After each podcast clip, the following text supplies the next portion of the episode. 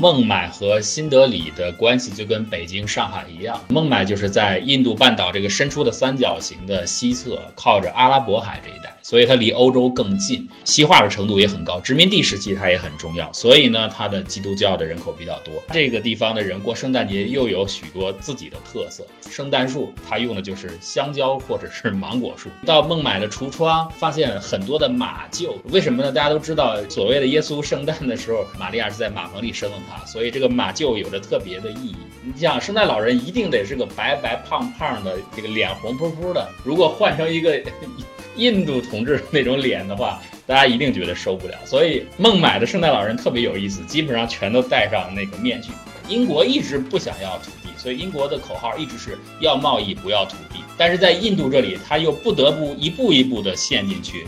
所以莫卧儿王朝的衰落是一个非常没意思的过程，中间没有任何的什么权谋啊，没有激烈的政治斗争，也没有什么波澜壮阔的军事的冲突。孟买今天是一个半岛，但是很早的过去它不是半岛，是六七个小岛。后来人们一看这个地方条件这么好啊，于是就把这个七个小岛给填起来，慢慢填填填到一起，变成了今天的半岛。整个西藏，整个拉萨最盛大的节日还是啊雪顿节。雪顿那天，一般阳光非常好。巨大的佛像从天而降，布满了整个山崖。这个整个的十三世达赖这个时候的噶夏政府的状态，甚至包括那些大噶夏，都有点像明末时候朱由检的那个朝廷一样，谁也不敢担责任。出了事儿，你就是替罪羊，一定找你问罪。这位记者后来就揣测，这些西藏人如此的表现，只有三种解释：第一，就是他们对现代战争一点概念都没有。他完全不了解自己背对着疯狂扫射的机枪子弹将是一个什么后果啊！第二呢，就是他们被打傻了，已经彻底乱了方寸。第三就是，那就是他们心里有信仰。现代医学麻醉方向的真正的取得突破，最重大的转机是来自于化学方面的进展，就是法国的 Lavoisier，他写的论文叫什么呢？涉及氧化亚氮呼吸的化学和哲学研究。是不是特别像牛顿的那篇不朽的名著《自然哲学的数学原理》？所以那个时代啊，所有的科学研究的内容都是要跟哲学挂钩。当时啊，这个校气已经风靡成了风尚。开 party 的时候，笑气 part，然后晚会有笑气晚会，各个地方成立了笑气协会、笑气联盟，可以说风靡全美。威尔斯和他的助手在笑气的辅助作用下又进行了一次实验。威尔斯吸了一些笑气就昏过去了，然后他的助手拿钳子迅速拔下了智齿，然后他就大声宣布：拔牙的新时代从此到来了。这是人类第一次真正意义上的在有麻醉效力的气体作用下实施的外科手术。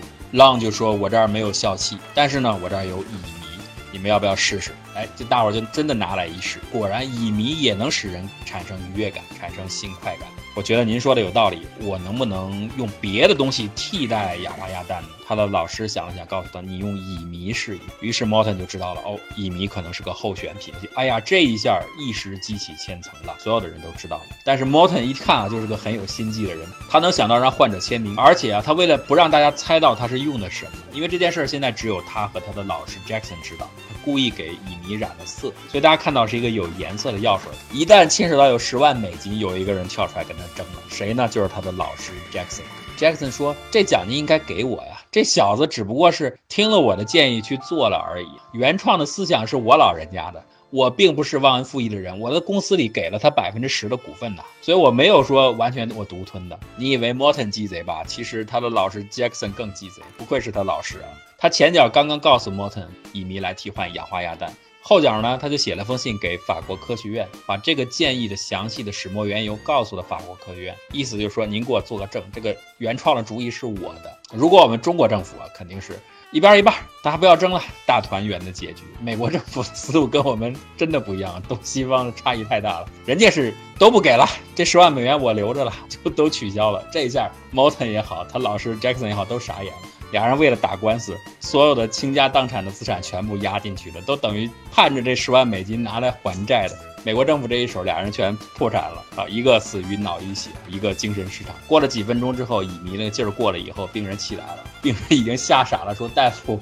我不玩这个游戏了，你们放了我吧，我不参与这个实验了。”这时候李斯通就给他拎过来那条腿，看见没？看见没？这就是您的腿，手术已经完成。整个医疗社区医技护药四大门派，大家共同努力，携手合作，才打造出一个能够捍卫人类的健康、延长人类寿命。带给人类公共福祉的这样一个战斗的团队。其实每个都很重要。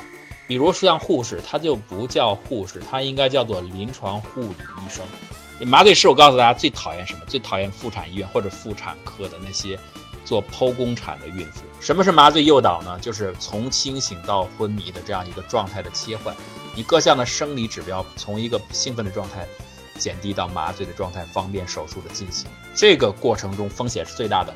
有人总结了一副对联，我觉得特别的有意思。如果你是做腰硬的话，那这对联就是这样：上联是“后面消毒有些凉，别怕；背上打针略微疼，莫躲；横批是“翻身躺好”。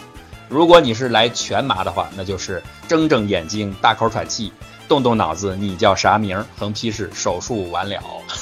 这没有办法，所以他们有个发牢骚的话：“普外做，普外做，普外做完妇产做，妇产做，妇产做，妇产做完神外做。”做来做去都是麻醉犯的错。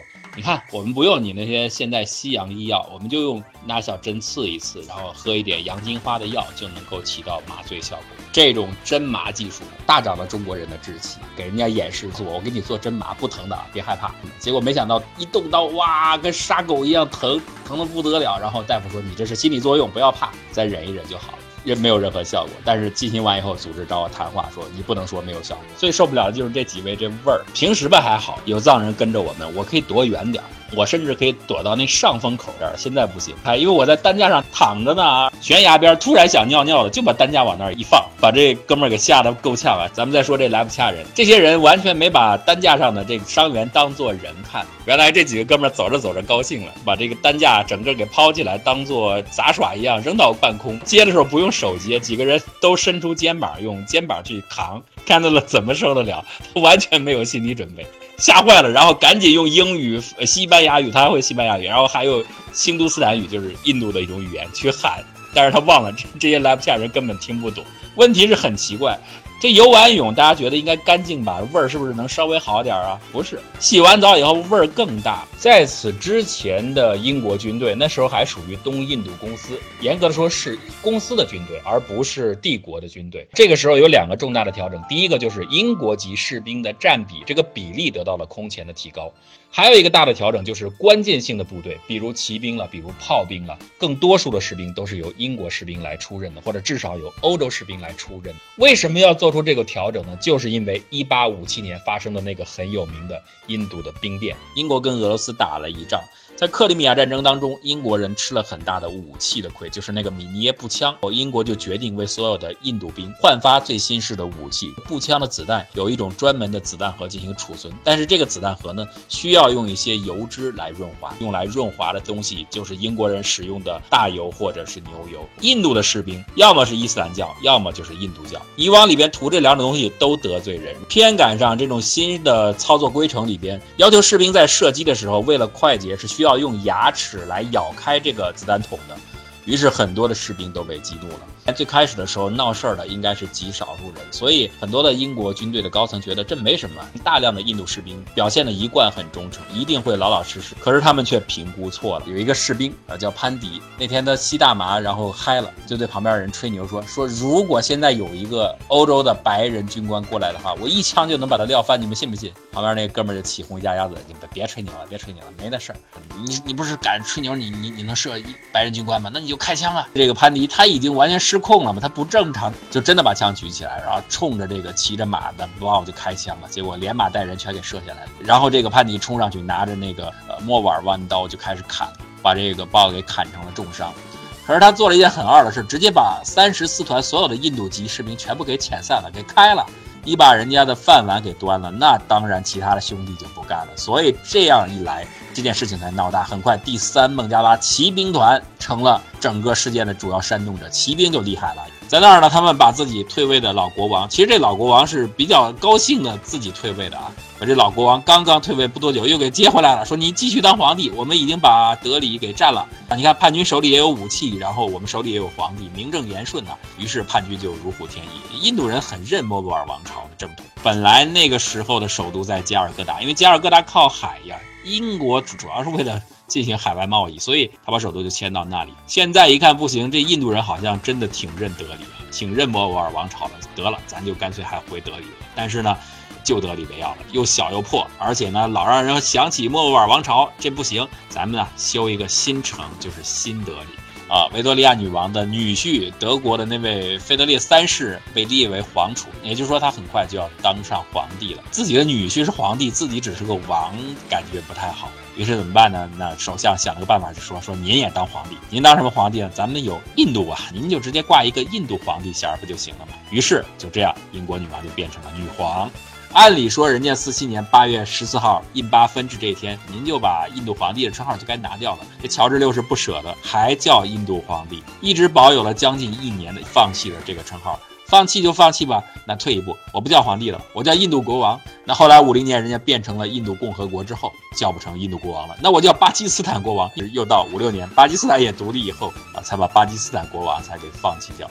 其实生清活佛对这个英国间谍的底细完全不了解，他就以为这是一个单纯的宗教信徒，想到自己这儿学佛，所以没什么戒心。后来这个英国人的间谍行为暴露之后，噶夏政府非常的震怒啊，就把生清活佛捉到了拉萨，装在木笼里到处游街，然后呢又流放到外地，最后很过分的是把这个活佛直接绑在大石头上扔到江里给淹死了。这个活佛的世系取消以后，他没有转世资格。我要化缘，在我的日喀则那儿重新建一个跟布达拉宫一样。的宫殿，但是呢，他没有纸和笔，怎么办呢？找了一个萝卜啊，给刻到上头了。结果等到回到日喀则以后，发现这萝卜变小了，因此修出了一个微小的啊小布达拉宫，就是桑珠之宗宝。这个宗宝现在是日喀则博物馆。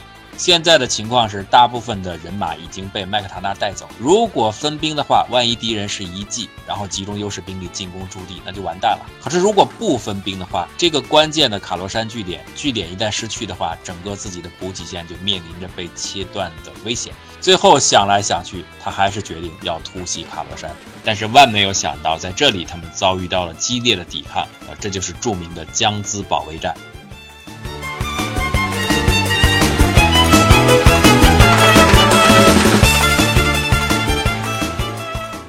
上片花出自我的个人付费专辑《谷歌杂谈》，欢迎新老朋友订阅支持，多多捧场。订阅方式，您可以首先关注我们的公共微信账号“谷歌古典”，在其中输入“谷歌杂谈”四个字，就可以得到自动回复。谷歌杂谈，杂而不乱，谈而不空。在未来一年，我们将继续为您奉献精彩内容。再次感谢大家的支持。